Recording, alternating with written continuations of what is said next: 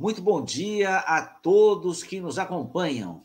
É com alegria que iniciamos a conversa de hoje, o nosso encontro pelas asas do pensamento. Que estejamos unidos na sintonia do amor e da fraternidade.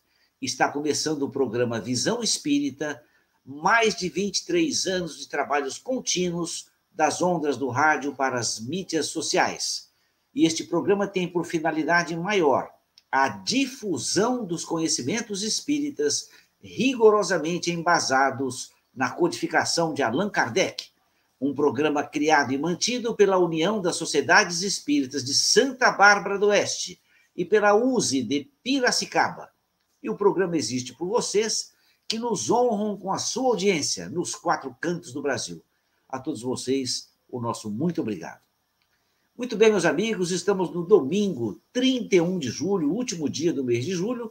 Essa linda manhã do inverno brasileiro. Hoje, aqui em Santa Bárbara, amanheceu uma neblina, uma névoa e um ar muito frio, muito agradável para dormir. É difícil levantar, mas com as nossas responsabilidades, levantamos cedo, estamos aqui a postos com essa bela imagem do Parque dos Ipês para começar mais um diálogo, mais um estudo sobre a doutrina espírita. E é nessa atmosfera de espiritualidade que eu tenho o prazer de cumprimentar. Muito bom dia, meu amigo Luiz Pessoa Guimarães. Bom dia a todos e que nós possamos, nesse, nesse mais um domingo né, que nos encontramos, fazer o melhor.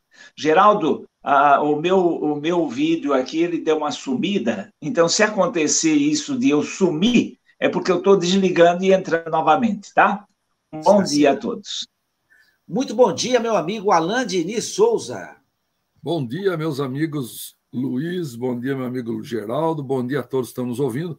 Ô Luiz, eu vou sugerir que você desligue e entre outra vez, porque sua imagem, sua voz está com delay também. Então acho que é melhor você desligar e ligar outra vez agora que nós estamos começando. Tá bom? Já obedeceu, você viu que é obediente, meu amigo Luiz. é. Muito bem, meu amigo Alain. Todos sabem o programa é, Visão Espírita, neste momento, ele está estudando o livro A Gênese, de Allan Kardec. E estamos tópico por tópico conversando, é, fazendo questionamentos, perguntas, abrindo para que haja uma interação entre você que nos assiste e nós que apresentamos o programa, para que a gente possa conversar sobre o Espiritismo tirar as dúvidas, estabelecer um vínculo mais próximo entre nós, para que o Espiritismo seja difundido em todo o mundo. O capítulo de hoje é um capítulo especial que está dentro do capítulo 15 dos Milagres do Evangelho. E Kardec batizou o capítulo como o beijo de Judas.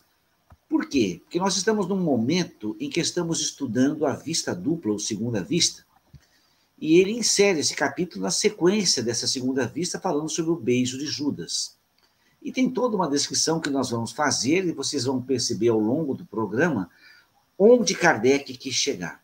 E para que a gente possa introduzir esse tema, sempre faço uma pequena introdução, uma frase, para que a gente se sintonize por onde vamos caminhar.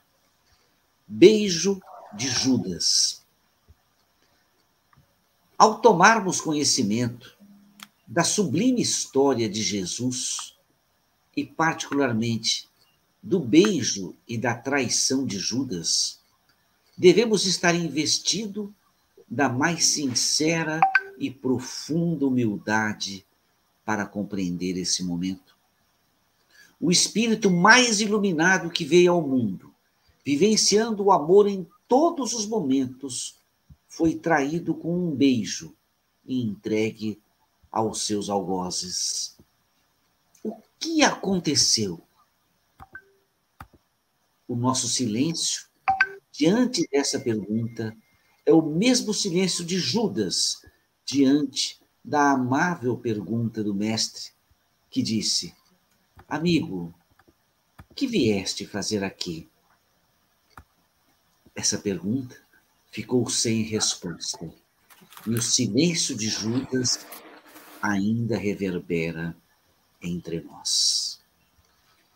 Muito bem, meus amigos, que essas reflexões nos façam nos situar nesse momento da vida de Jesus que esteve entre nós, onde ele é traído e entregue aos seus algozes, E o capítulo inteiro de hoje, o programa de hoje, nós discorreremos sobre esses tópicos, sobre esses pensamentos, nesse caminho. Muito bem, meus amigos, o nosso primeiro bloco do programa Visão Espírita de hoje é a leitura de um dos livros de Emmanuel, de Chico Xavier, Vinha de Luz. E selecionamos o capítulo 87, Vinha de Luz, cujo título Olhai. E a frase escolhida, selecionada por Emmanuel, está no Evangelho de Marcos, capítulo 13, versículo 33, quando Jesus fala: Olhai, vigiai e orai, porque não sabeis quando chegará o tempo. E Emmanuel assim escreve: Marcos registra determinada fórmula de vigilância que revela a nossa necessidade de mobilizar todos os recursos de reflexão e análise. Muitas vezes, referimos-nos ao, entre aspas, orai e vigiai, fecha aspas, sem meditar-lhe a complexidade e a extensão. É indispensável guardar os caminhos. Imprescindível se torna movimentar possibilidades na esfera do bem. Entretanto, essa atitude não dispensa visão com entendimento. O imperativo colocado por Marcos ao princípio da recomendação de Jesus é de valor, de inestimável a perfeita interpretação do texto. É preciso olhar, isto é, examinar, ponderar, refletir, para que a vigilância não seja incompleta. Discernir é a primeira preocupação da sentinela. O discípulo não pode guardar-se defendendo simultaneamente o patrimônio que lhe foi confiado, sem estender a visão psicológica, buscando penetrar a intimidade essencial das situações e dos acontecimentos. Olhai o trabalho de cada dia. O serviço comum permanece repleto mensagens proveitosas. Fixai as relações afetivas, são portadoras de alvitres necessários ao nosso equilíbrio. Fiscalizai as circunstâncias, observando as sugestões que vos lançam ao centro da alma. Fiscalizai na casa sentimental, reúnem-se as inteligências invisíveis que permutam impressões convosco em silêncio. Detente-vos na apreciação do dia.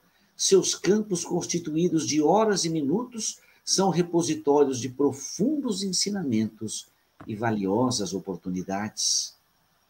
Olhai, refleti, ponderai. Depois disso, naturalmente, estarei prontos a vigiar e orar com proveito. Luiz.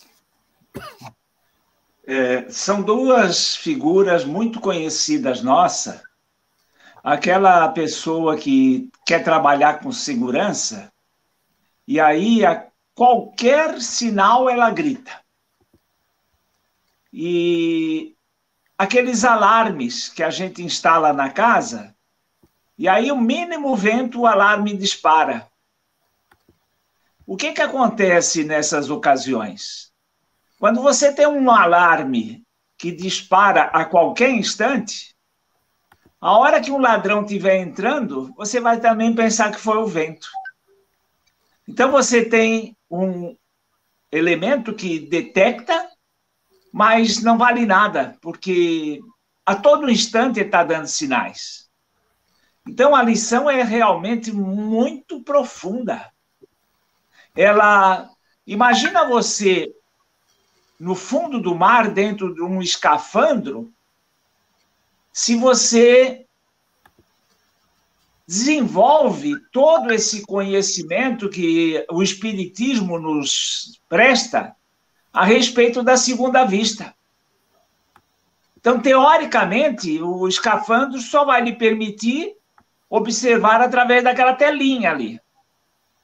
Mas se você é um conhecedor de todas essas propriedades do corpo espiritual, olha, mereceria uma experiência de alguém dentro de um escafandro no fundo do mar, quanta percepção que ele não poderia detectar fora desse seu ambiente de enclausuramento.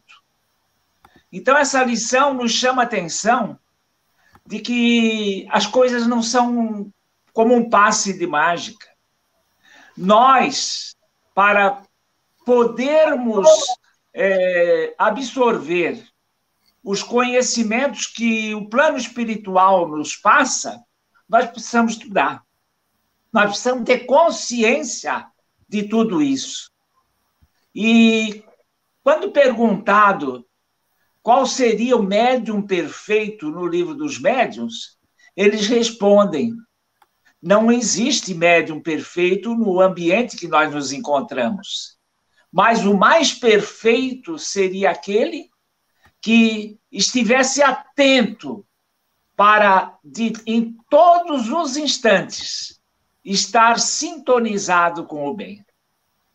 Então, com essa prática, nós podemos quase que garantir que nessa prática constante nós estaremos em linha com os bons espíritos e podemos vigiar e orar com todo o discernimento. É isso aí, Geraldo. Muito interessante, Luiz. Que você pegou o cerne da questão mesmo, viu? Alain, o que você gostaria de falar sobre o capítulo Olhai? Olha, foi excelente a reflexão do Luiz. E, e desde o começo, né? Tanto é que o, o próprio título é o Olhai. É, veja que eu não lembrava desse olhai no vigiai e orai. Eu não lembrava que começava com olhai, vigiai e orai. A gente lê, lê, lê e parece que nunca lê nada, né? E, e, é legal porque o Emmanuel ele dá um destaque à palavra olhar, tanto é que ele põe como título do, do texto, né? E eu essa semana eu venho pensando bastante sobre isso, porque olha só, o olhar nosso ele é a porta do julgamento da nossa consciência. Então nós olhamos, desculpe, nós olhamos e julgamos. Daí, ao julgar, nós já não conseguimos mais vigiar. nós já abrimos a porta, né? Então, antes de vigiar, eu falaria: autocensure-se com o seu olhar Fique vigilante com o que você analisa e julga dos acontecimentos. É, acontecem movimentos na vida da gente que a gente não sabe por que ele acontece, do, da, da, maneira que ele acontece. A gente, a gente muitas vezes, naquela hora, não, não consegue é, abranger todas as, as os nuances, os detalhes, as nuances da, daquele acontecimento. Você vê um. Tem uma fala que eu gosto muito que é assim, ó. É, o seu ponto de vista é apenas a vista de um ponto. Existem muitos pontos a respeito das coisas. Então, vamos aprender a, quando num conflito, nos afastar dois, três passos para trás do conflito. Isso. Vamos tentar olhar pelo olhar do outro. Vamos tentar olhar de outro lado. Sabe quando a gente vê assim num filme? Um filme está dando um foco lá com uma câmera em determinada direção. Aí o, o, o diretor ele corta aquela câmera e abre uma outra do lado. Depois ele corta aquela e abre uma outra de cima ele faz várias tomadas da mesma cena, Sim. e nas diversas tomadas da mesma cena, a gente compreende a coisa de uma forma mais abrangente do que se estivesse olhando só no ângulo. Perfeito. Por que, que um diretor de cinema, de filme, né, faz isso? Justamente porque ele sabe que só no olhar, né, é, estamos nós todos olhando para um elefante em pé do lado do elefante. Todo mundo está aqui olhando na frente do elefante, eu estou olhando lá na parte de trás do elefante. Aí está todo mundo falando assim: olha os dois dentões que ele tem aqui, né? Nossa, esses dois. Nossa, eu vou falar assim, mas não tem. Tá onde esse povo está vendo? Não tem esses, esses dentões aqui, não tem esses. Cadê esse negócio aqui? Olha a tromba. Eu falo, não, mas estou vendo só um rabinho aqui, pequenininho. Né? Então, assim, nós precisamos ficar atentos com o nosso olhar. O nosso olhar tem que se deslocar é, de um único foco. Nós temos que nos colocar no olhar do outro, nós temos que colocar no olhar do lado, nós temos que colocar no olhar de cima, nós temos que dar passos para trás e olhar de mais longe. Né? É importante a gente desenvolver o olhar. Depois, o vigiai e o orai fica muito mais fácil. Eu acho que era isso que eu podia enfocar. É, é, é, muito interessante que o Luiz pega um foco e você pega outro. É muito interessante e se somam essas informações, né? Quando eu escolhi essa lição, eu estava pensando em Judas. Porque é muito fácil. Eu lembro o meu pai, que era um palestrante espírita, existia, todos sabem, no passado, um, dia que tinha a malhação de Judas. E meu pai era visceralmente contra esse tipo de manifestação, porque não tem nenhum sentido fazer isso. A intenção era talvez exaltar Jesus, que ele foi traído, mas era punir o traidor, né? É, é, essa, essa malhação de Judas. E o meu pai me ensinou desde a infância o respeito ao erro do outro. Não critique, observa. Então, quando eu vi esse texto do Emmanuel, é, o Alain falou muito bem, e o Luiz usou uma palavra que, na minha humilde opinião, é a essência, que é o discernir.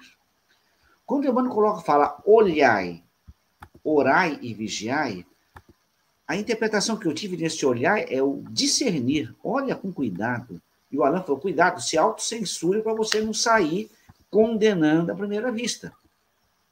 Então, assim, olhai, quer dizer, presta atenção no que você está vendo e, tendo o conhecimento, tendo o discernimento, orai e vigiai, ou vigiai e orai. Então, o Emmanuel, ele tinha o comportamento de um professor. Todas as vezes que ele se aproximava do Chico, ele falava como se fosse um professor diante do aluno. E o livro dele retrata isso, é o professor ensinando o aluno. Então ele fala: olhai, quer dizer, presta atenção, raciocine, é, separe uma coisa da outra, orai e vigiai. E eu, no texto de introdução, eu coloquei que Jesus pergunta a Judas e Judas não responde. Por quê? Porque naquele momento ele não tinha a resposta.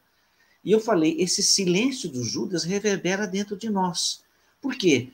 É muito fácil a gente condenar Judas. É muito fácil. Mas todos nós talvez tenhamos as mesmas fraquezas de Judas. Judas foi o maior equívoco da humanidade. Mas se eu estivesse lá, será que eu não faria igual ou pior? Não sei. Talvez sim, talvez não. Mas assim, que saibamos olhar a Judas com misericórdia, um sentimento evangélico. Logo depois daquela cena, houve uma outra tragédia. Então, que a gente saiba orar e vigiar, como disse o Alain, para não condenar num primeiro momento. Muito bem, meus amigos. Ô, Geraldo, eu queria falar mais uma coisinha aí que você me fez lembrar. É, eu, eu, uma vez eu comecei a, a tentar buscar é, um pouco do entendimento das personalidades de todos os apóstolos. Ah, infelizmente, a gente, infelizmente, a gente não tem né, material assim suficiente para ter um olhar mais amplo sobre cada um deles. Antônio Geraldo Buch, ele tem um tempo de estudo que ele fala sobre a personalidade dos apóstolos. É, não, ele fala, ele fala, ele liga até a signo, tal, mas eu não, mas ele, ele, a fonte né? Ele não, ele não tem muita fonte, é, é um pouco. Sim, sim. Um pouco assim da, do, do livre pensamento dele, é, aquela definição, né? E eu imagino que esses apóstolos eles foram escolhidos no sentido de cada um deles guardar características que todos nós possuímos, na soma. Então, cada um de nós tem um pouco de Judas. Então, a gente talvez julgou muito Judas, eu também. Minha mãe e meu pai nunca me deixaram com essa história de malhar Judas, nunca me deixaram participar. Minha, é, é, era muito forte isso aí dentro de casa também, falar isso é um absurdo tal. tal.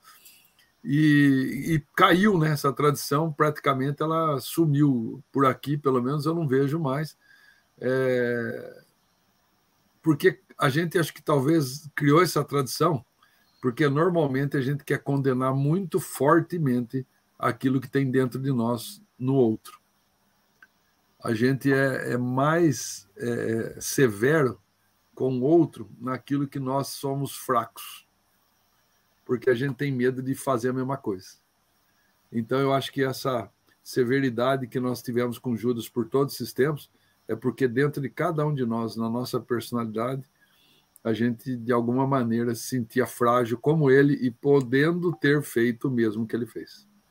Eu só estou fazendo uma defesa para Judas aí que eu acho pertinente. Muito bom. Alguma coisa, Luiz? Não, né?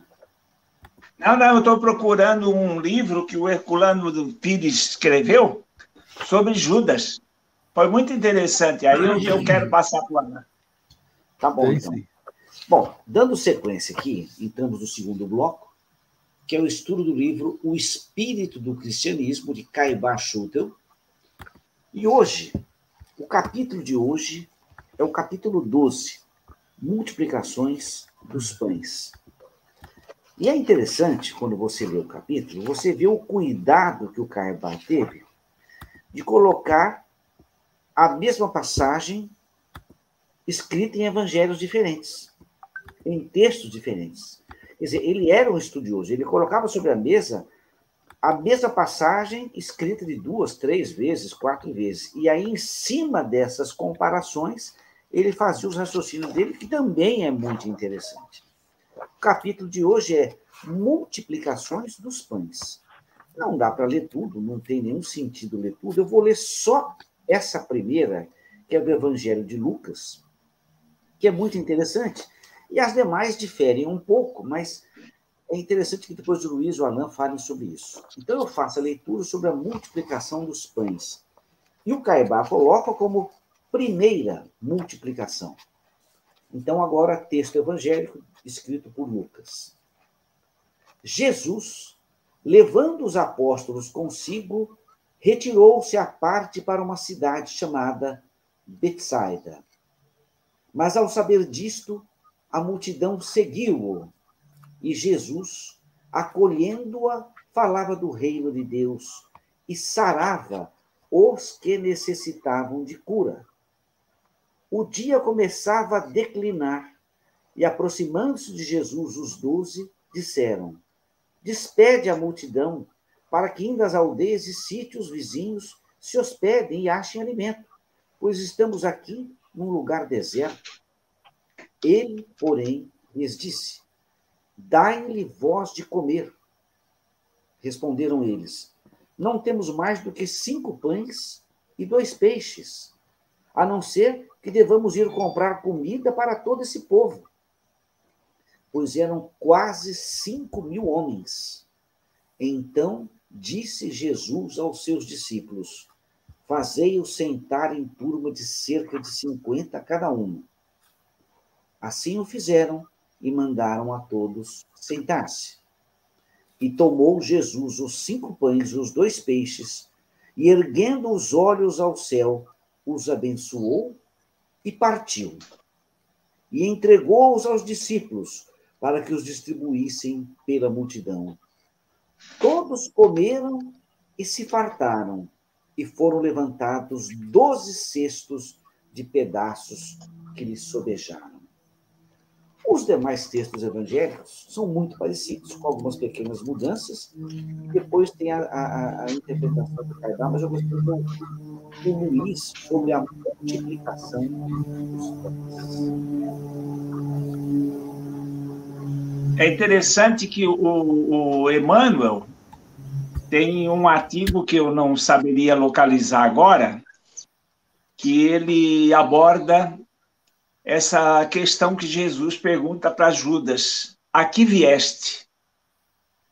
E Emmanuel é, interpreta como uma última é, oportunidade que Jesus deu a Judas para que ele mudasse de intenção, para que ele corrigisse a sua atitude. É muito interessante esse artigo, depois eu posso procurar e passar para vocês. Agora, também achei muito interessante o comentário do Caibar, porque esse trecho ele tem duas interpretações. Uma que a doutrina respalda de uma forma plena, né? Que pode se dar através da materialização, e a outra que pode se dar também através do transporte. E cita muitas muitas uh, ocorrências onde um fato semelhante se deu.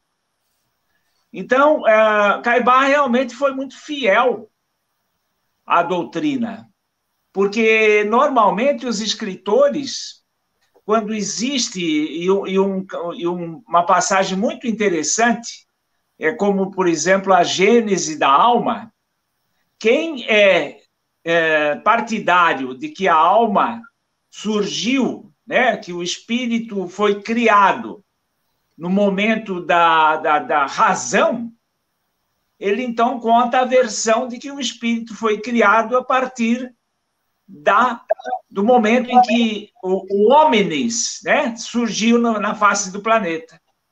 Agora, doutrinariamente, uh, como a doutrina admite do, dois sistemas, nós, como expositores, temos que apresentar para o, o, público os dois sistemas existentes.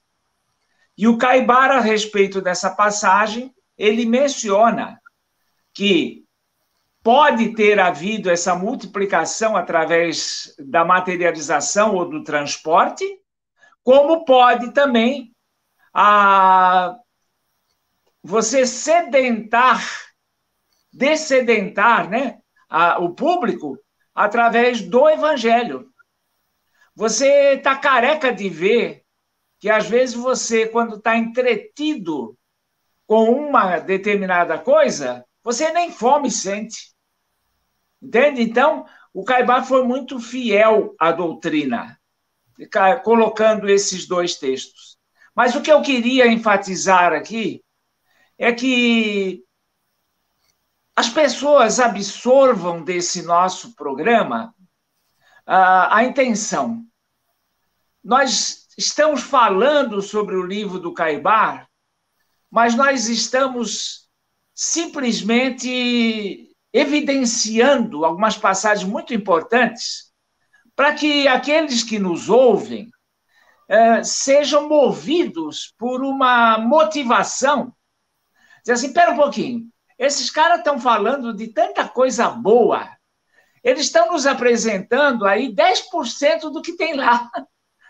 Então, deixa eu adquirir esse livro, que tem várias maneiras de adquirir esse livro. A, a doutrina espírita é riquíssima através da literatura. Nós, como ouvintes, vamos ser ouvintes a vida inteira. Agora, se nós formos estudiosos, nós vamos ser multiplicadores da doutrina. Então, procurem adquirir esse livro, porque ele é maravilhoso. O Caibar, aqui, ele comenta pelo menos umas oito a dez páginas.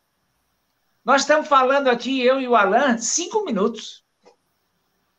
Né? Então, encham-se de motivação para procurar adquirir esse livro. O livro O Espírito é barato.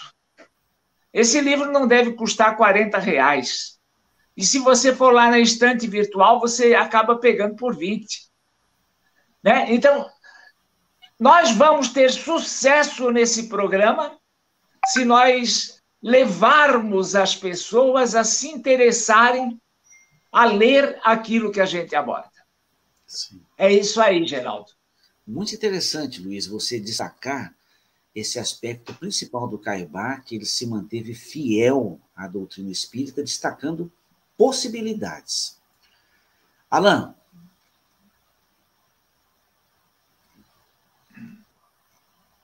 Você está sem som. É o segundo comentário em seguida que eu vou fazer igual o que o Luiz ia fazer. o Luiz fez, quer dizer. E, e o, o, enfoque, no primeiro eu consegui mudar e dar um outro enfoque, né? mas nesse é, realmente fica difícil. Sabe por quê? Porque o, o, o Herculano, o Herculano, nossa, o Herculano está pensando na Caibar. Gente, né? O Caibar Schutel, ele, ele dá uma aula nesse, nessa explicação aqui. São uma, duas, três, quatro. São nove páginas. Ele comentando sobre a multiplicação dos pães. É impossível a gente fazer um comentário com tamanha é, cuidado que Caibar tem aqui. Ele tem cuidado, ele tem, ele tem assim atenção com cada detalhe, com cada é, observação. Mas eu acho que eu acho que, no mínimo, é, a gente tem que pensar o seguinte: existem muitas coisas ainda que acontecem, muitos fenômenos que acontecem e já aconteceram, que nós, em princípio, ainda não conseguimos explicar. Mas existiam muitos que nós também não conseguimos explicar e que, com o tempo, foram explicados. Né? Então, eu não saberia explicar como aconteceu aquela multiplicação dos pães hoje. Mas eu tenho convicção que um dia eu saberei. Agora, pode ser até que eu, eu, quando alguém já me perguntou isso em outras épocas, ah, mas como procedeu, como que aconteceu a multiplicação dos pães? E, e eu falei assim, não se sabe ao certo nem se eles foram multiplicados. Pode ser que o que aconteceu foi tamanha fé daquelas pessoas que seguiam a ele que só de tocar o pão já se sentiram alimentados. Né? Não tem a mulher hemorroísa que só de tocar as vestes dele foi curada? Então, pode ser que tenha um outro fenômeno aí que quem estava lá, como não sabia como explicar, falou que ele multiplicou os pães dentro daquela cesta, porque é, como nós sabemos no Espiritismo, nenhum fenômeno pode derrogar uma lei da natureza. Então, é, como multiplicar pães é, sem mais farinha, sem mais água, sem mais. Não, não teria uma, uma lógica, né? Então, é, existe alguma explicação aí que a gente ainda não tem. Tal qual eu falei no primeiro comentário do, do, do, do do olhar, né? Talvez os presentes lá olharam só em um ângulo. Faltava ter um produtor lá com câmeras em outros ângulos para a gente ver todos os detalhes. Só o tempo vai permitir que a gente compreenda como isso aconteceu. É isso aí, Geraldo. Muito interessante é, o comentário, mais uma vez, o seu se soma ao do Luiz. Interessante como o, o Alan foi feliz em falar o seguinte: não existe um, um pensamento fechado. A multiplicação foi isso. O Caibá, de maneira muito lúcida, ele coloca possibilidades. Pode ter sido a materialização, pode ter sido o transporte, ou pode ter sido essa alimentação espiritual que o Alain se referiu. Nós não estávamos lá. Não tem como saber como aquilo ocorreu. Você não viu, você não participou do fato, você não estava presente lá. Então, cabe a nós, ao ler um texto dessa natureza, estarmos envolvidos pelo discernimento, pela humildade, e o Luiz bate na tecla, precisa ler, estudar. Quando você lê um texto uma, duas, três, cinco vezes, você começa a entender melhor o texto. Você começa a ver, interessante, o Caibá, o, o Caibá coloca, a maneira como esse assunto é comentado nos evangelhos é um pouco diferente. Então, cada evangelista deu um toque especial ao fato. Então, esse fato foi visto, mas cada um, como o Alan diz, cada um enxergou de um jeito, ou pelo menos mudou um pouquinho. Então, nós que estamos aqui dois mil anos depois, temos que ter, ter o olhar da lucidez, da humildade e das possibilidades. O Espiritismo fala em materialização, é fato. Fala em transporte, é fato. E fala dessa, desse fluido espiritual que a gente se nutre. E muitas vezes pode. Não tem muitas pessoas que estão doentes e se curam com um processo espiritual. Como é que aquilo aconteceu? A gente não sabe explicar, mas acontece. A gente sabe explicar um, um pedacinho da história, todo o pedaço a gente não sabe. Então, o fenômeno aí está para ser estudado, para ser avaliado, e a gente ter a humildade de comentá-lo. Certo? Muito bem, meus amigos. São 10 horas e 6 minutos. Estamos até ganhando bastante tempo aqui, né? É... Agora, vamos lembrar, aqui em Santa Bárbara do Oeste, da Banca do Livro Espírita. E Piracicaba também tem a Banca do Livro Espírita. Então, todos que estão nos assistindo, procurem essa banca, comprem os livros. O Espiritismo tem assuntos variados a Banca de Santa Bárbara do Oeste está situada na rua Dona Margarida, 834, ao lado do Centro de Memória, antiga Biblioteca Municipal. E a Banca do Livro Espírita de Piracicaba está na rua Voluntários de Piracicaba, 583, no centro da cidade. Muito bem, meus amigos, 10 horas e 7 minutos, estamos aptos a começar o terceiro bloco do programa Visão Espírita e agora... Ô, Geraldo, já que nós temos um tempinho, deixa eu fazer os comentários aqui, ó. Pois não. A Lavínia fala assim: ó, Judas, para mim, representa também a traição que cometemos com nossa consciência. Ao fazer a pergunta, Jesus diz: Você tem certeza? E Jesus, em nossa consciência, também nos dá possibilidades de escolha, de escolhas. Perfeito, Lavínia. O Francisco falou que já comprou o livro, é muito bom mesmo, incentiva os amigos a comprá-lo. A, a Isabel Bulo fala que estávamos talvez sim, mas ainda cegos que agora, doutor Geraldo. e, o, e o, o Margato lembra o milagre da água transformada em vinho nas bodas, né? Também é outra é outra é outro fenômeno que a gente é, precisaria compreender um dia, né? Porque se a gente soubesse esse, nós íamos ser todos cachaceiros. Por isso que eles não deixaram a gente saber, viu, Otair? Muito bem. Mas é isso aí, meu amigo Geraldo. Então tá bom. Nós estamos aqui, vamos começar o livro A Gênese. E esse livro, ele Ô, é. Geraldo, só, só, aproveitando, eu achei o material. Sim. O, o, o, o Herculano, o livro que ele, que ele aborda, eu achei interessante que é, o, o, título do livro não é Judas, é Lázaro. Aí Lázaro no livro 3. Não é? é lá, não, Lázaro só. só o, Lázaro. Redivivo, o Lázaro Redivivo é do Humberto de Campos. Ah, é verdade. Disse. Então, cataloguei ambos com o título de Lázaro falando sobre Judas.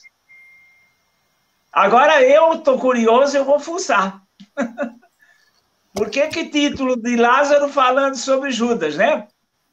Eu Seria até, num primeiro momento, será que eu me enganei?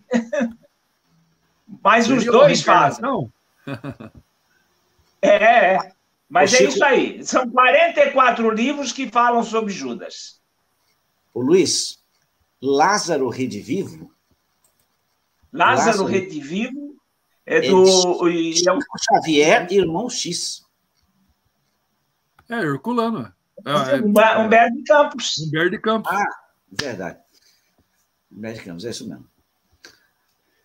Interessante isso aí. Muito bem.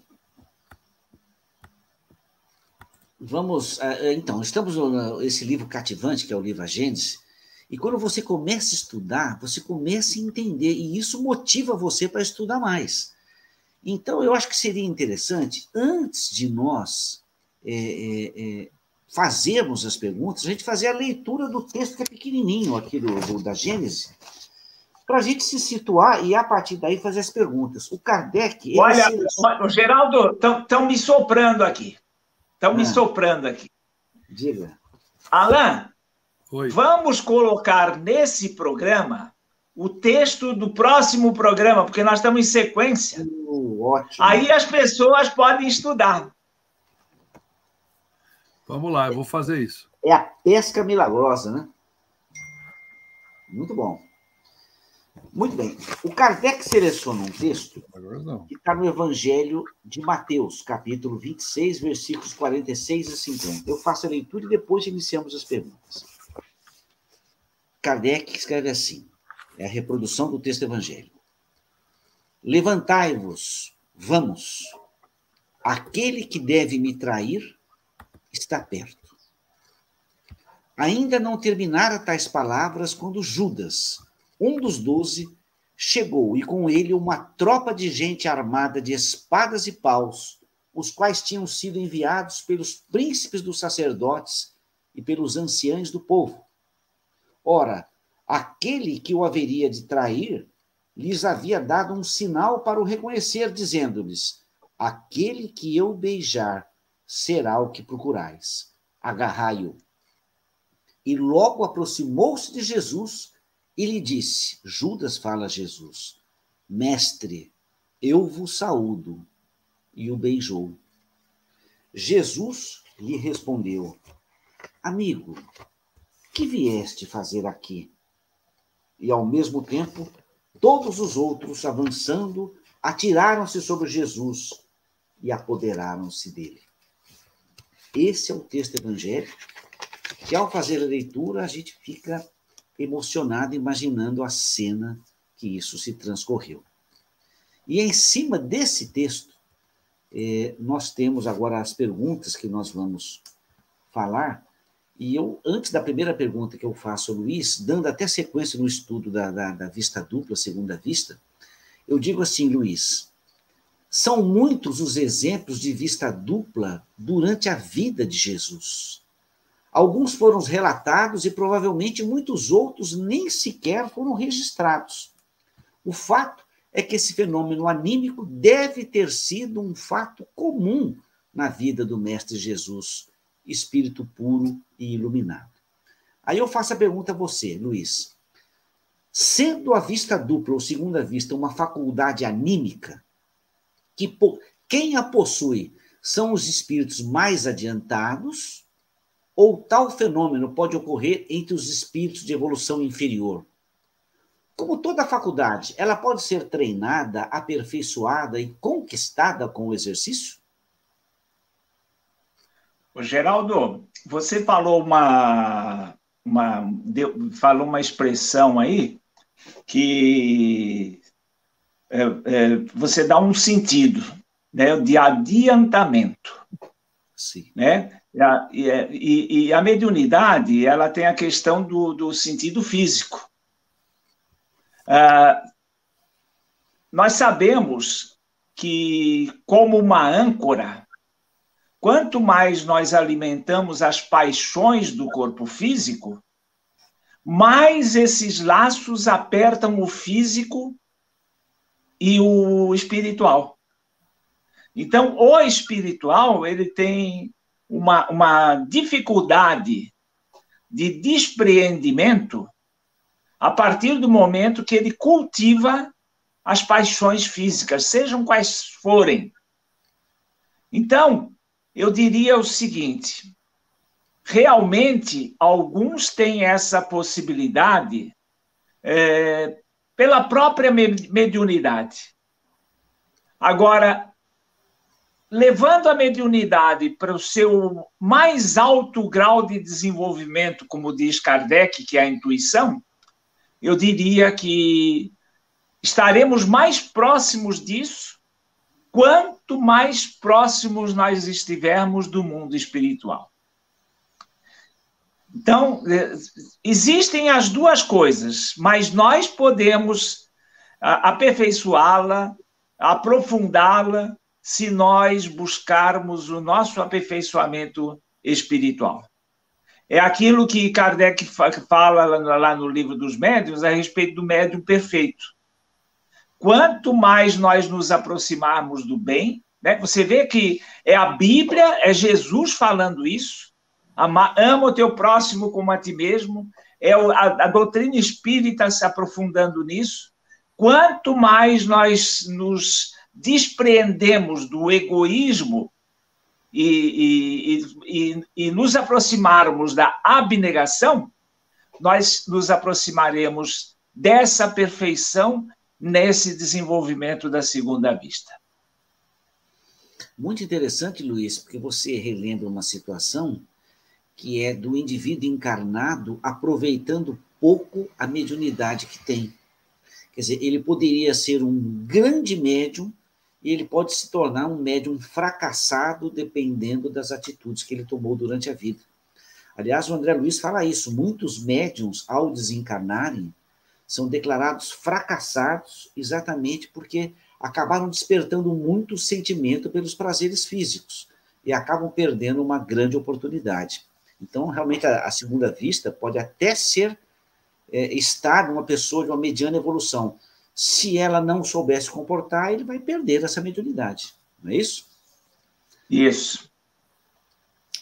E falando dessa, dessa segunda vista, Alain, a gente fica imaginando assim, né? É Jesus enxergando uma, uma situação adiante, ou qualquer médium enxergando um fato, um, um, um outro ambiente. E aí, antes de fazer a pergunta a você, eu faço uma descrição, Alan, da visão humana.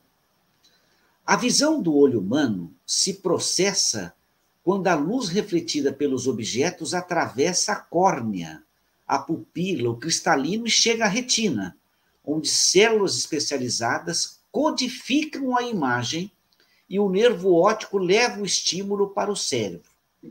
A pupila funciona como um diafragma de uma máquina fotográfica controla a entrada de luz de acordo com o ambiente. Então, essa descrição descreve um mecanismo básico, simples, de como se processa a visão do corpo. Mas Jesus tinha a segunda vista, a segunda visão. Então, eu pergunto a você, Alain, considerando a explicação acima, pergunto como funciona a visão da alma. Essa visão anímica segue o mecanismo da visão biológica ou segue processos desconhecidos da percepção da alma? São distintas as visões, né? A visão, veja só, quando um espírito está encarnado, né, está num corpo físico, utilizando um corpo físico, o corpo físico ele tem cinco sentidos é, hoje conhecidos e estudados, né? Visão, tato, olfato, audição e paladar. São muito limitados estes, é, é, estes órgãos dos sentidos. Por quê? Porque eles se limitam a passar uma impressão, mas não uma informação. A informação precisa ser por nós processada pela mente, pelo cérebro e decodificada. E a gente, então, passa por anos de educação desde a infância, aprendendo o que são as coisas que a gente está vendo, que não são. Tanto é que o medo das pessoas normalmente existe do desconhecido. Às vezes, quando uma pessoa tinha medo de tal coisa, quando você vai lá e esclarece para ela, aquilo que ela vê ou escuta já passa a não ser mais um problema, porque ela então entende o que está acontecendo. A, a vista dupla não é uma vista ligada a esse sentido do corpo físico. Ela é ligada ao perispírito, ao espírito. É uma vista espiritual. Ela não tem nada a ver com as definições que a gente daria da visão do corpo físico. São duas coisas distintas. É, eu acredito que, assim, na época, Kardec, se imagine, Kardec foi um gênio, né? criando nomes, criando ideias de tantas coisas desconhecidas por nós até naquele momento. E ele usou do recurso que ele tinha, ou que ele foi inspirado a ter, de alguns nomes para é, definir alguns conceitos. Quando ele fala vista dupla, é, pode, se a gente entrar no assunto meio desavisado, pode parecer que tem um outro olho ali olhando, né? Ou que a gente está virando é, vesgo e vendo duplo, coisa parecida. Não. É que ele está falando assim, que além da visão do corpo físico, existe a visão da alma. A visão que você vê não com os olhos do corpo físico, mas sim vê com os olhos da alma. Né? Então, dessa maneira, a, a visão segue um outro propósito e funciona de uma outra maneira, porque o perispírito ele tem sensibilidade global. Essa é uma das propriedades do perispírito, onde ele, com sensibilidade global, o que, que ele quer dizer? Todas as sensibilidades que nós temos no corpo físico através de órgãos, no perispírito ele tem de forma global, quer dizer, todo o perispírito escuta, todo o perispírito vê, todo o perispírito percebe e sente as coisas. De uma outra maneira, não precisamos, na visão da alma, do órgão para ter esta visão. Ela é global. Eu não sei se eu fui claro ou foi muito complexo a resposta. Não, eu achei muito interessante, Alain. Quer falar alguma coisa, Luiz, antes do... Quero, porque eu acho que é importante. Uh, durante a semana, eu e o Geraldo temos conversado várias vezes sobre o que, como se dá essa vista dupla. E eu achava que a vista dupla podia se dar em vigília ou dormindo. E o Geraldo batendo na tecla que era só na vigília. Por isso, vista dupla. Que tem a visão do corpo físico, mais essa capacidade que só se processa acordado. Entende? Então, checamos em vários pontos e coincidiu exatamente com aquilo que o Geraldo falava. Vigília. Por isso que certas pessoas têm percepções mais aguçadas, né? Isso acontece muito entre as mulheres. Sim. Existem muitos homens que são verdadeiros animais quanto ao aspecto de sexo. E as mulheres, muito em, em quase generalidade, elas percebem essas intenções pela vista dupla. Interessante, interessante. É, olha, aqui o que, olha o que está no livro dos Espíritos sobre o assunto. Na vista dupla, o Kardec escreve assim: ó, o olhar apresenta alguma coisa de vago. Sim. Ele olha sem ver. Isso. Toda a sua fisionomia reflete uma como exaltação. Nota-se que os órgãos visuais se conservam alheios ao fenômeno Sim. pelo fato de a visão persistir malgrado a oclusão dos olhos. Isso está no livro dos Espíritos. Tá? Isso, eu ia falar exatamente isso. é, então, e para Kardec, a dupla vista é a faculdade graças à qual quem a possui vê, ouve e sente, além dos limites dos sentidos humanos. Percebe o que existe até onde estende a alma a sua ação vê, por assim dizer, através da vista ordinária e como por uma espécie de miragem. É, é uma ocorrência relativamente comum a enxergar os órgãos internos de um doente, localizando e descrevendo aqueles que se encontram precisando de tratamento, a visão à distância, a leitura do pensamento, os pressentimentos, a capacidade de enxergar através dos objetos opacos. São outras características da dupla vista pode ainda se manifestar em estado rudimentar. É o caso daquelas pessoas que apreciam as coisas com mais precisão do que outras. Né? Então, eu só li para trazer o Kardec aqui. É, é interessante, Alain. A, todo espírita que teve a felicidade de participar de sessões espíritas mediúnicas, reuniões de desobsessão, e eu tive essa felicidade na Fundação Maria Tagaio, e você vê o médium tendo essas percepções, essa descrição do Kardec ela é perfeita. O médium como que como se ele saísse do ar, o olhar fica vago. Ele pode ver de olho fechado ou de olho aberto. Na maioria das vezes, eu, eu via o médium vendo de olho aberto. E o olhar dele era exatamente isso. Ele era é um olhar vago, um olhar perdido. E havia descrições detalhadas de lugares e fatos, de situações. Então, Kardec, ele foi muito feliz e ele deve ter observado com muito detalhe, e é exatamente isso. Então, isso seria um primeiro comentário. O segundo comentário, eu sempre convido a todos a reler a obra do André Luiz todo espírito que desencarna, ao chegar no mundo espiritual, ele se surpreende. Se surpreende com o quê? É um outro mundo, são outros valores, são outras condições, são outras percepções. Essa visão humana que nós estamos tendo aqui, eu estou vendo o programa aqui na, no computador, é uma coisa que pertence ao mundo. Lá, no mundo espiritual, como se você entrasse num país diferente, e você vai se adaptando aos poucos a enxergar não apenas com os olhos. É um mecanismo de adaptação que se processa.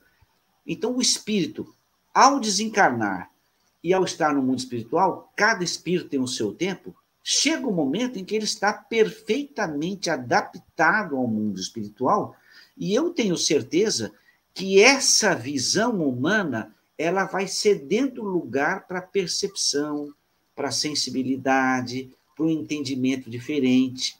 E vocês podem reparar que o André Luiz também evolui nos livros. Os últimos livros psicografados, ele aborda essa, essas percepções que ele já estava tendo e ele não tinha quando no livro Nosso Lar. Ele mesmo cresce durante, durante o livro. Durante a coleção dele, o André Luiz cresce, se aperfeiçoa, até que ele chega no momento em que ele pode começar a ajudar, porque ele não tinha condições de ajudar. Então, todas essas percepções, olhar, visão, audição, elas vão se modificando e crescendo também. Eu fiz a pergunta para o Alain exatamente no sentido é, é, pedagógico, para que a gente realmente possa entender que são dois, dois mecanismos diferentes. Né? Muito bem. Dando sequência aqui, é, eu faço uma pergunta ao Luiz que julguei interessante, Luiz. Que é essa... o, o, o, Geraldo, pare um pouquinho, para a gente não perder o, o, rumo aqui que nós estamos aqui. Tiveram vários comentários que eu acho que a gente não pode deixar o assunto correr sem a gente esclarecer, sim, sim. tá? É, então, aqui, ó, nós temos aqui é, a Regilane, aqui, ó. Quando você olha para uma pessoa e vê, além dela humana, uma imagem animalesca que reporta sua verdadeira intenção, é evidência, certo? Eu não afirmaria desta maneira, Regilane. É, é, é uma sensibilidade que a gente tem que tomar alguns cuidados aí para explicar isso aí, tá? Ah, talvez seja a segunda pode, vista. Talvez seja a segunda vista. Pode, ser, pode ser até indução pode ser indução, pode ser que, por exemplo, um espírito perturbado queira afastar você da pessoa e a pessoa é muito boa. Você está vendo um animal ali, mas não é aquilo tudo. Então você tem que ver de vários lados. É aquela história. Quem tem um ponto de vista só vê a vista de um ponto. Cuidado, tá? O Francisco fala assim, ó. A segunda vista seria o mesmo, certamente, que é entendido pelos hindus como o ter... a terceira visão. Mais ou menos isso, Francisco. Uma vez eu li um livro de Lubizang Rampa. Oh, era... Sua voz saiu do ar lá. Eu vou, enquanto o Alan não entra, eu vou. Opa, deu uma cortada aqui. Eu, eu, eu, li um livro de um hindu chamado Lubizang Rampa, que ele falava da terceira visão. E, e nesse livro da terceira visão, eu entendi isso também, que seria o que a gente chama de dupla vista ou uma visão da alma, né? A Isabel falou que a mãe dela, ao ter esses fenômenos, ficava de olho aberto. Sim. É, a Lavínia fala que, que há exatos 20 anos atrás tive em fevereiro a imagem completa que presenciei em julho da passagem desencarne da minha mãe. Aí, aí já é outra coisa, não é a dupla vista. Aí é, pre é premonição. É a presciência, né? É. A Regilane fala assim: quando em reunião mediúnica, o orientador vê imagens que são estranhas a ele. mas são familiares ao espírito atendido. Também evidência, certo? Ô, Regilane, é, peraí, ó. Você está fazendo algumas confusões. Né? Não é tudo que a gente vê que é vista dupla. Tem a vidência e a clarividência. São, a gente tem que separar as duas, tá? Eu aconselharia você é, buscar ter um, um, um, Bom, tem o Vadimeco Espírita que explica bem, através de várias citações. É, você deveria ir lá e pesquisar vidência, clarividência, vista dupla, para diferenciar. Eu acho que você está fazendo uma confusão, misturando elas aí na, no entendimento. Não dá para a gente aqui explicar as três agora é, de forma completa. A Isabel fala aqui também, ó, que certa vez estava orando por uma família e ela descreveu a cozinha, o fogão de lenha e um gato sentado em cima do fogão, a mãe dela, né? Às vezes ela descrevia espíritos que estavam na porta de entrada querendo entrar. Então você vê que a nossa amiga era muito vidente, né? Sim. E a Isabel falou que também leu Lubzan Rampa com 18 anos. Foi por aí também, viu, Isabel, que eu li. Muito bem. Dando sequência, Luiz, é... quando fala em dupla visão, é... por exemplo, assim, durante as sessões mediúnicas, eu já presenciei é, o, o, diretor doutrinário dialogando com o médium incorporado, com o espírito incorporado no médium, e muitas vezes passam cenas do passado relativo àquele espírito que o doutrinador pode ter acesso e que o espírito tem acesso com certeza, e é um dos mecanismos de sensibilização do espírito que está sendo tratado. Então eu pergunto a você: a vista dupla ou segunda vista é a visão de um fato presente, atual, que se passa em outro lugar? Ou a vista dupla pode também ser colocada resgatando informações do passado? Ô, Geraldo, eu, eu, eu não chamaria isso de vista dupla, tá? Principalmente quando você se refere ao desencarnado, uh, o plano espiritual tem muito recurso que me foge, né? Saber dos detalhes. O livro onde eu mais se aproximou a esse conhecimento foi Obsessão e Desobsessão da Sueli Calda Schubert, tá? Então, seria mais ou menos como uma regressão de memória. Tá?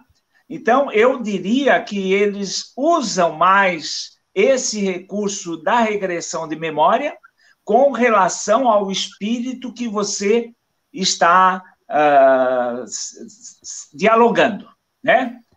Uh, por outro lado, eles usam também quadros fluídicos. Ela cita muito esses quadros fluídicos que a espiritualidade se utiliza para sensibilizar aquele espírito que está se manifestando.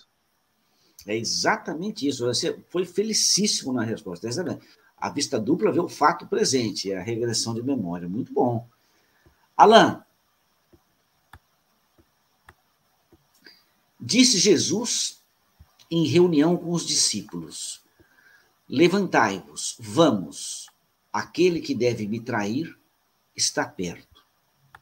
Nesse exato momento em que Jesus fala, é a manifestação ostensiva da segunda vista?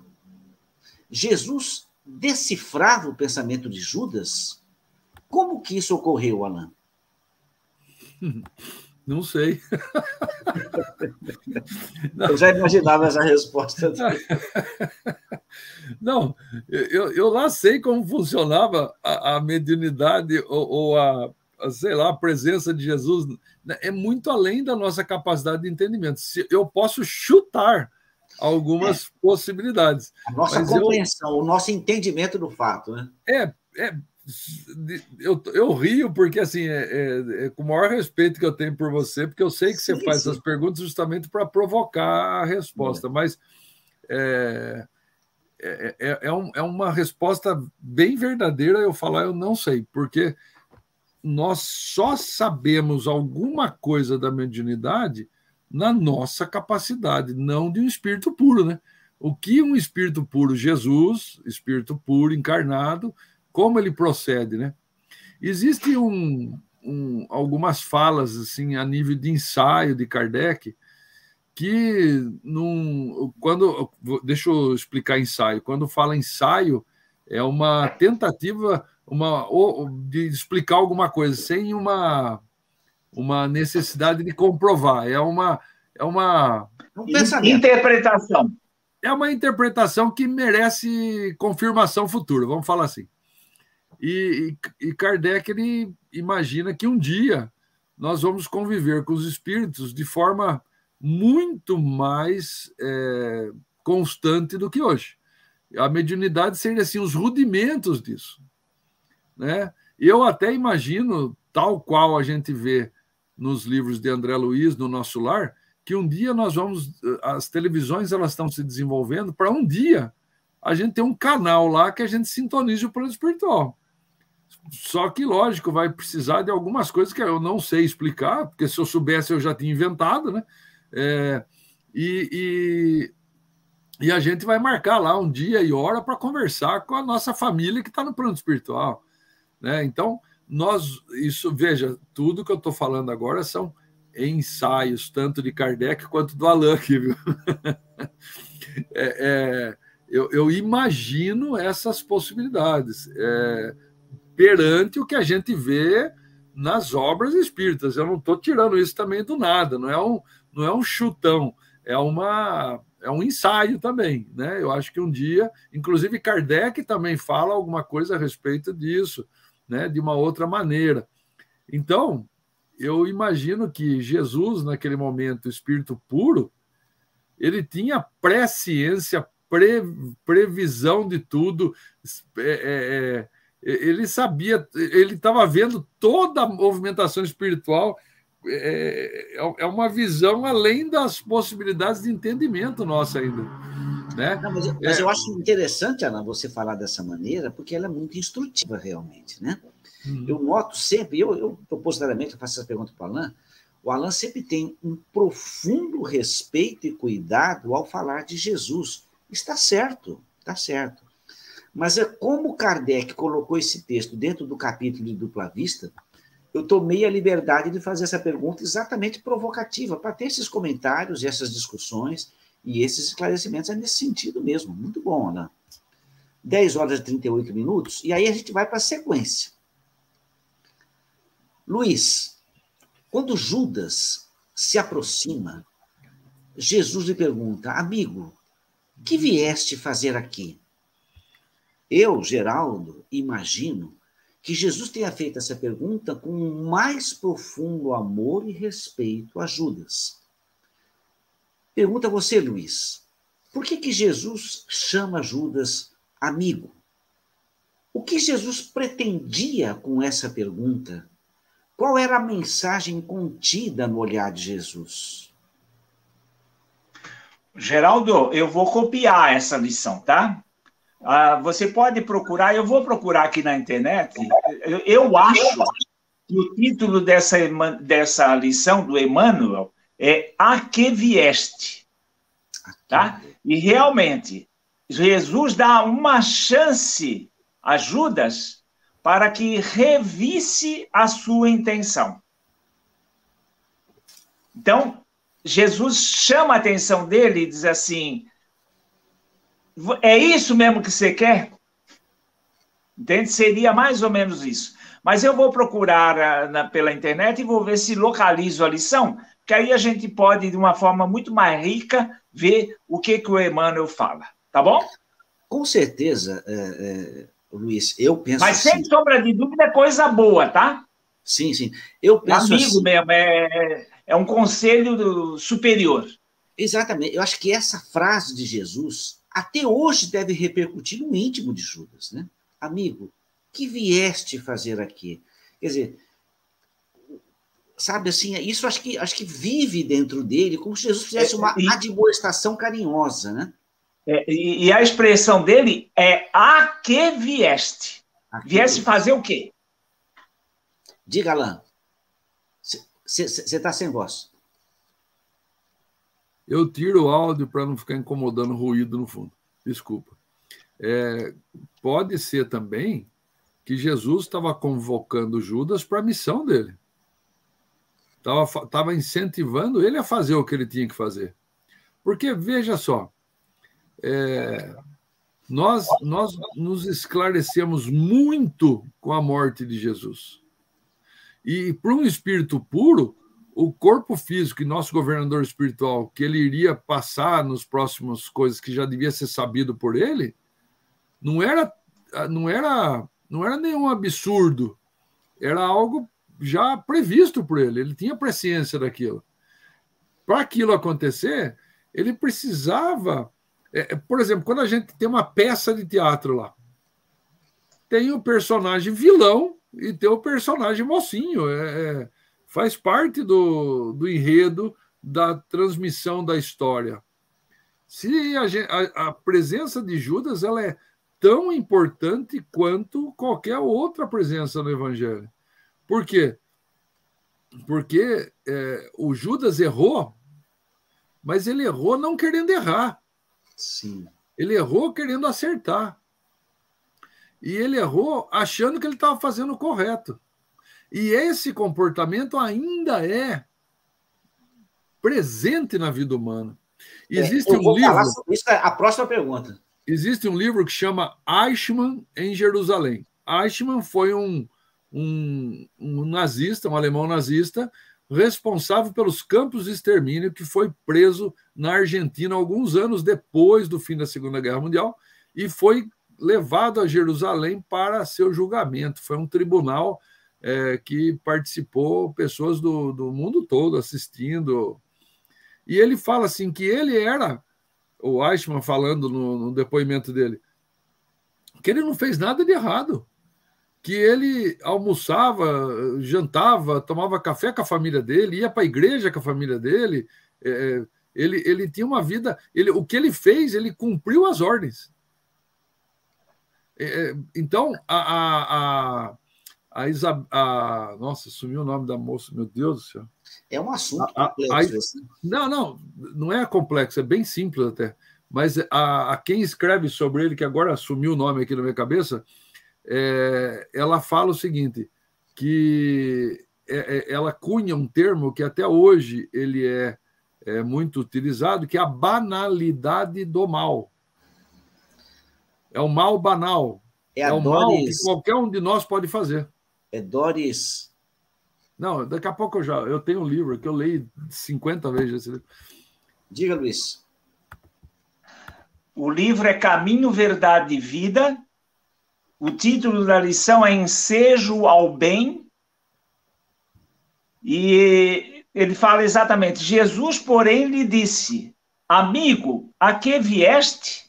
Então, aproximando-se, lançaram mão de Jesus e o prenderam. Eu quero falar sobre essa hipótese que o Alain levantou. Sim, sim. Essa aí eu acho que realmente temos que explorar isso aí. Sim. Jesus podia ter evitado a crucificação. Ele deu prosseguimento à, à, à, crucificação. Você vê que foi um programa. programa. Não é que a coisa foi encenada, foi um programa. Uhum. E nesse programa podia estar uh, assinalado que, que Judas, uh, levado por, por pelo que os judeus esperavam muito, que era Jesus libertar do jugo do egípcio, ele, equivocado, ele entregou Jesus. Entendeu? Então, essa, é, eu nunca tinha ouvido isso que o Alan está falando, mas é uma hipótese perfeitamente plausível que nós temos que nos aprofundar. Não, eu acho interessante o Alan. O Alan tem, ele está inspirado hoje. Ele tem falado coisas corretas, corretas. Eu acho que isso é uma face desse fato. Não é a única face, mas é uma face desse fato. Né? É, aquilo, ia, aqui, aquilo ia acontecer, né? É, é, a, a, Isabel Bulo, que ela fala que a Terezinha de Oliveira, em uma de suas aulas que ela deixou, cita mesmo em que tudo foi planejado desde o nascimento, desenrolar até a morte, para que tudo fosse esse precioso entendimento para nós. É, eu não, não, é, conheço. Isso aí já está já tá muito evidente, Alain. Teria que ser assim para o evangelho junto, uh, ser vivo até hoje. Ser vivo. É, então, e assim. Repercutir, né? É, há, sim, uma, sim. há uma riqueza disso, e, e pode ser ao contrário. Pode ser que Judas ele não estava querendo fazer aquela parte da peça. ele, ele, sabendo que ele tinha que fazer, ele estava titubeante. Ele fala assim: Mas eu amo Jesus e eu vou entregar Jesus. Pode ser que era o contrário. A gente julga tanto Judas como é. tendo feito algo, mas pode ser Ninguém que... sabe o que se passava no interior dele, né? Não dá para saber. Lembre que esses 12 apóstolos também eram espíritos mais avançados do que nós.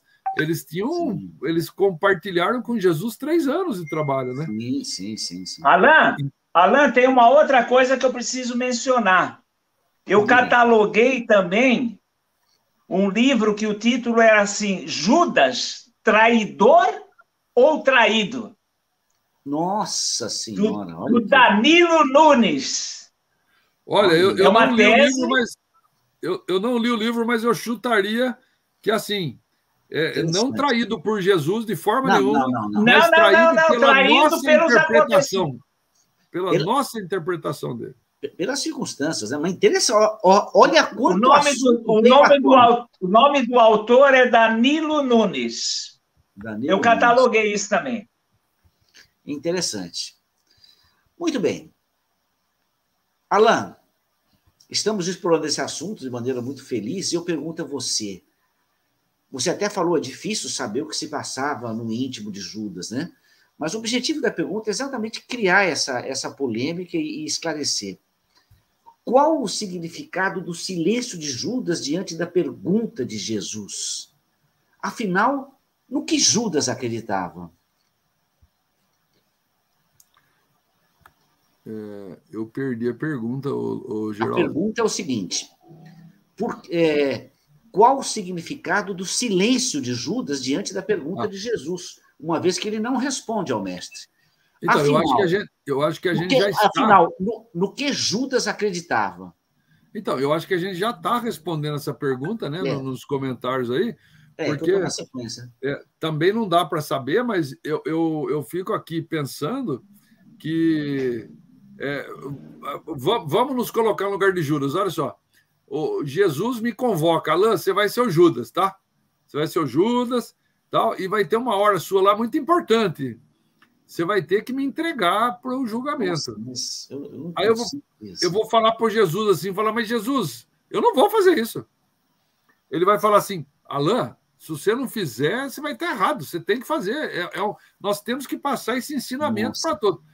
Aí eu estou lá sentado, assim, né, com aquele peso na consciência, falando, nossa, eu vou ter que entregar Jesus, e olha o amor que ele tem por todos, olha o exemplo de amor que ele tem. Eu não vou conseguir fazer isso. Aí, Jesus, com a sua capacidade mediúnica, que nós já acabamos de citar aqui, muito superior à nossa, olha para mim e fala assim: Judas, a que vieste, Judas? Faz o que você tem que fazer, cidadão. É, é sua missão. Ou, ou, ou, ou então, Alain, Jesus sabendo das fragilidades de Judas, sabia que aquilo era uma possibilidade real, que poderia acontecer, considerando o histórico espiritual de Judas. Tá bom, então, mas ele incentiva naquela hora. do grupo sabendo que ele tinha aquela fragilidade. Não, pode ser, mas ele incentiva. Ele fala, será? Jesus, mas será, mas será que ele incentiva? Mas, então, cara, por que não? Porque, assim, ó, se eu não quisesse que ele falasse, Outra, Jesus podia chamar Judas ah, de lado. Ele não chamou de lado. Ele falou no meio de todo mundo. Fala, cara, o que, que vamos, você veio fazer aqui? Vamos ouvir o que, que o Emmanuel fala? Fale, fale, é muito bom. É, vamos lá. É significativo observar o otimismo do mestre prodigalizando oportunidade ao bem até ao fim de sua gloriosa missão de verdade e amor junto aos homens. Cientificara-se o Cristo com respeito ao desvio de Judas, comentara amorosamente o assunto na derradeira reunião, mais íntima com os discípulos, não guardava qualquer dúvida relativamente aos suplícios que o esperavam. No entanto, em se aproximando o cooperador transviado, beija-o na face, identificando-o perante os verdugos. E o mestre, com sublime serenidade, recebe-lhe a saudação carinhosamente e indaga: Amigo, a que vieste? Seu coração misericordioso proporcionava ao discípulo inquieto o ensejo ao bem até o derradeiro instante. Embora notasse Judas em companhia dos guardas que lhe efetuariam a prisão, dá-lhe o título de amigo. Não lhe retira a confiança do minuto primeiro, não o maldiz, não se entrega a queixas inúteis, não o recomenda à posteridade com acusações ou conceitos menos dignos. Nesse gesto do inolvidável beleza espiritual, ensinou-nos Jesus que é preciso oferecer portas ao bem até a última hora das experiências terrestres. Nossa, Ainda que, ao término da derradeira oportunidade, nada mais reste além do caminho que o martírio ou para a cruz dos supremos testemunhos. Nossa, Luiz, que capítulo que é do Caminho Verdade? Alain, você não está muito fora, não, Alain. É. O, é, o, é, Luiz, que capítulo que é? 90, 90, 90. Eu, eu, eu pensei uma outra coisa aqui enquanto o Luiz está lendo, eu pensei assim, ó. Ô Luiz, capítulo 90 é de coração puro, do caminho verdade. Ah, não, não. Caminho verdade, caminho, vida. verdade e vida, 90, enseja o bem. É, Diga lá. Eu, eu, você fez eu esquecer o que eu ia falar, Jorge. Eu, eu, pensei, eu pensei uma outra coisa aqui enquanto você estava falando e sumiu aqui agora, cara. Era, acho que era intuitivo aqui e sumiu. O, você estava falando do, do, do, Judas, eu esqueci. Você tem razão. O, o Luiz achou que você estava no caminho certo. É, mas eu esqueci. Eu, eu tinha pensado uma outra coisa, eu esqueci. Bom, Vamos para lá, segue o jogo. Interessante tudo isso, o, o despertar, né? É... Olha, tem, tem, tem uma reflexão da pessoa que trouxe a lição. Eu não sei o que tem lá, tá? Mas vou ler, tá? Nós estamos perdidos mesmo. Nosso mestre sabedor do que ia passar, consciente do estágio evolutivo de cada um dos seus discípulos, crente que iam continuar sua obra mesmo depois do abandono na, extrema, na hora extrema, deu o exemplo máximo de compreensão e superioridade moral. Seu, seu móvel sempre foi cuidar para que todos indistintamente dessem curso ao seu processo evolutivo, e na qualidade do médico das almas, inclusive dos seus algozes, ofereceu a face para o beijo e chamou de amigo seu traidor inconsciente do mal a que estava aliado, com intenções que não era a morte do seu mestre. Devemos aprender que, que o bem não tem hora, não tem lugar, é para qualquer pessoa devemos reconhecer que podemos ter estado naquele sítio nas últimas horas do Mestre e que podemos ter vibrado pela sua morte e optado por Barrabás. Se quisermos ser aprendizes do Mestre, não podemos, e sei que ainda ficaremos, ficar injuriados com a incompreensão, com a ingratidão, calúnias com a traição e abandono dos que mais entendemos ser amigos ou alvo de nossa atenção primeira. Esse que Deus nos ajude. Esse texto esse é um, texto é um tal de domício. É, esse trecho é da internet, é um tal de domício que coloca o trecho e, e, e comenta. Domício. Tá. Mande o link para mim depois. É... Mando, mando. Luiz. O que, o, o que eu pensei em cima disso aí, é, se, se Judas não entregasse Jesus, mais cedo ou mais tarde, ele ia ser preso e passado por aquilo sem o, o, o movimento do Judas, né? Porque eles iam encontrá-lo, né? Mais cedo ou mais tarde, e ele passaria pelo julgamento. O, o, o Sinédrio estava. É... Mas eu acho que ele não fez isso de maneira consciente, Alan. Pode ter sido assim meio consciente, eu acho que ele não faria isso, você não acha? Não é ele consciente, mas Jesus consciente do que ele faria, Geraldo. Alain, é, é, o, é o 2015 de meio? É. Muito bem. Luiz, deixa eu fazer a próxima pergunta para você. A gente está falando desse comportamento de Judas, e eu sempre reporto a Judas, como o Alain falou uma coisa muito interessante, da personalidade dos apóstolos, e Judas traiu Jesus. Eu pergunto a você, Luiz, por que, que a traição é um fato corriqueiro na humanidade? É por causa da nossa imperfeição. A, traição, eu diria assim, que é um, é um, é um, é um caso, caso extremo. Tá? É, é você não apoiar é, é um, um extremo mais próximo. Agora, você trair. Agora, alguma coisa que eu me lembro dessa, dessas leituras que eu fiz, o, os judeus, eles acreditavam muito que Jesus tinha vindo para libertar o povo judeu do jugo egípcio. Então, Pedro, eram uns caras muito truculentos. E eles achavam que Jesus ia usar umas mágicas.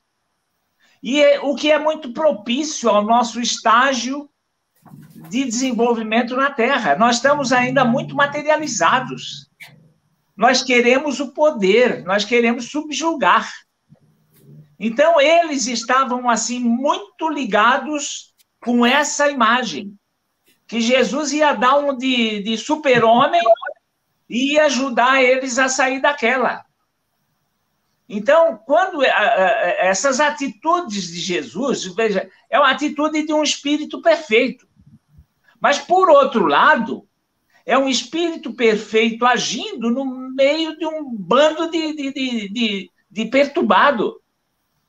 E aí, esses perturbados é muito difícil entenderem aquele espírito perfeito. E realmente você, ou, você observa que é um programa que foi feito num momento rústico, que ia dar muita confusão, mas ia ficar perpetuado para o futuro. À medida que o homem fosse evoluindo, fosse compreendendo, fosse crescendo para compreender. Não, e tem detalhe, né? Jesus, pela mediunidade de Humberto de Campos também, vai resgatar Judas, que após a condenação de Jesus, Sim. se suicidou. Sim. Então, veja a dor que Judas sentiu, Sim. mas Jesus vai resgatá-lo. Né? Olha que lição do resgate de Judas. Né? É, diz na, no livro Boa Nova, é no Boa Nova que é, é linda essa mensagem no Boa Nova, é, é, é muito bonita. É, é, é o, aparece no, no, vários espíritos ali na hora da desencarnação de Jesus. E, e, o espírito, eu acho que é o espírito de caridade que vem no ouvido do Jesus. Jesus confidencia para ele correr, ajudar Judas naquele momento. Então, Sim. Olha a lição de Jesus para nós. Sim, sim. Alain, é a questão 5. Do quê? 5, a lição 5 do Boa Nova. Ah, é a lição 5 do Boa Nova. É a coisa mais linda do mundo. Eu, eu, eu, eu tô precisando Alan. arrumar meus livros, que eu mexo tanto esses livros que eu não acho a hora que eu quero. Mas é, é, é é uma lição. É assim como a 24, tá? As duas mencionadas.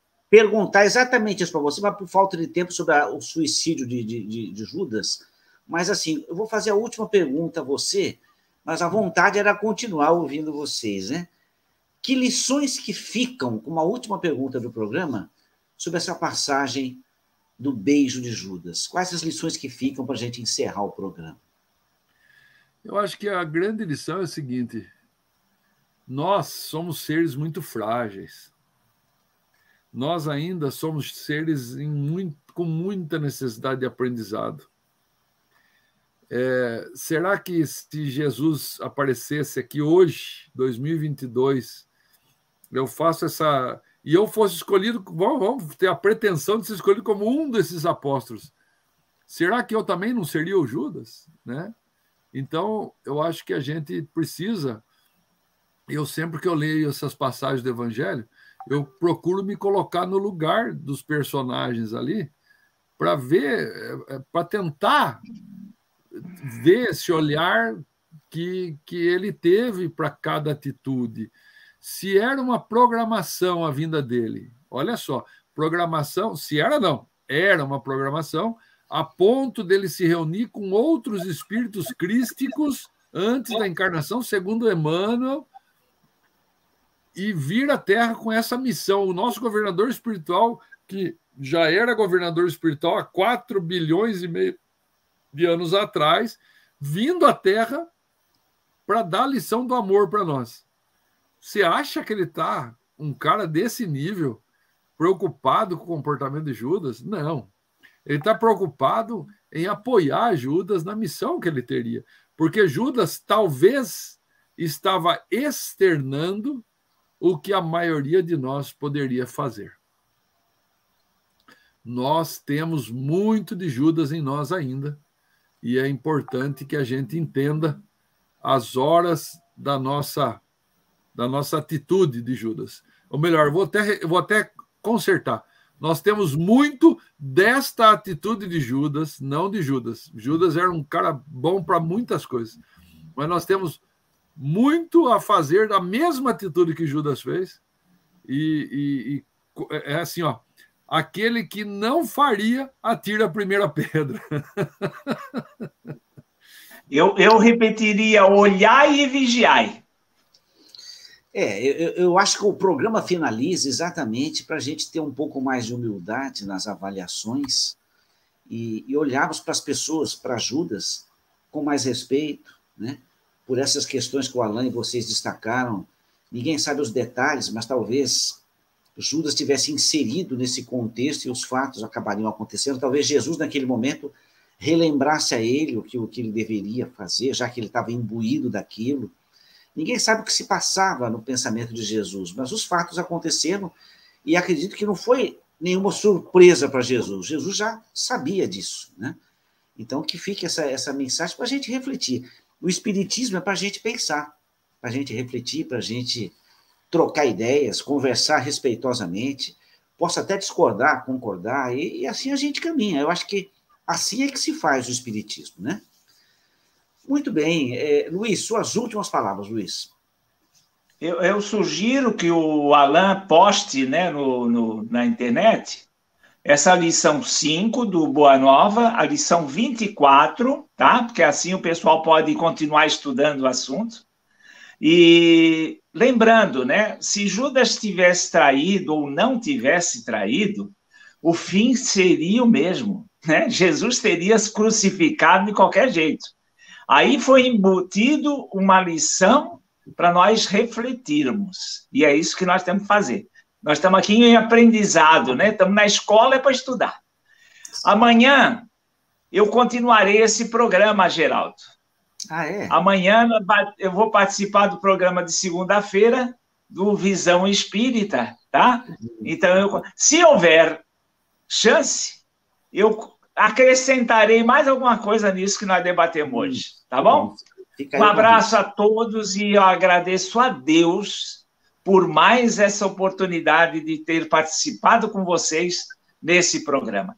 Que cada dia fica melhor, porque a cada dia nós vamos evoluindo e sintonizando melhor. Um abraço a todos. Obrigado, Luiz. Alan, suas últimas palavras, meu amigo. Um ótimo domingo a todos nós. Fiquem todos com Deus. Olhai, vigiai e orai. Muito bem, agradecemos a Deus e aos bondosos amigos que nos assistem do outro lado da vida, que nos permitem realizar mais um trabalho de divulgação da doutrina espírita. Uma boa semana a todos nós. Nos encontramos domingo que vem.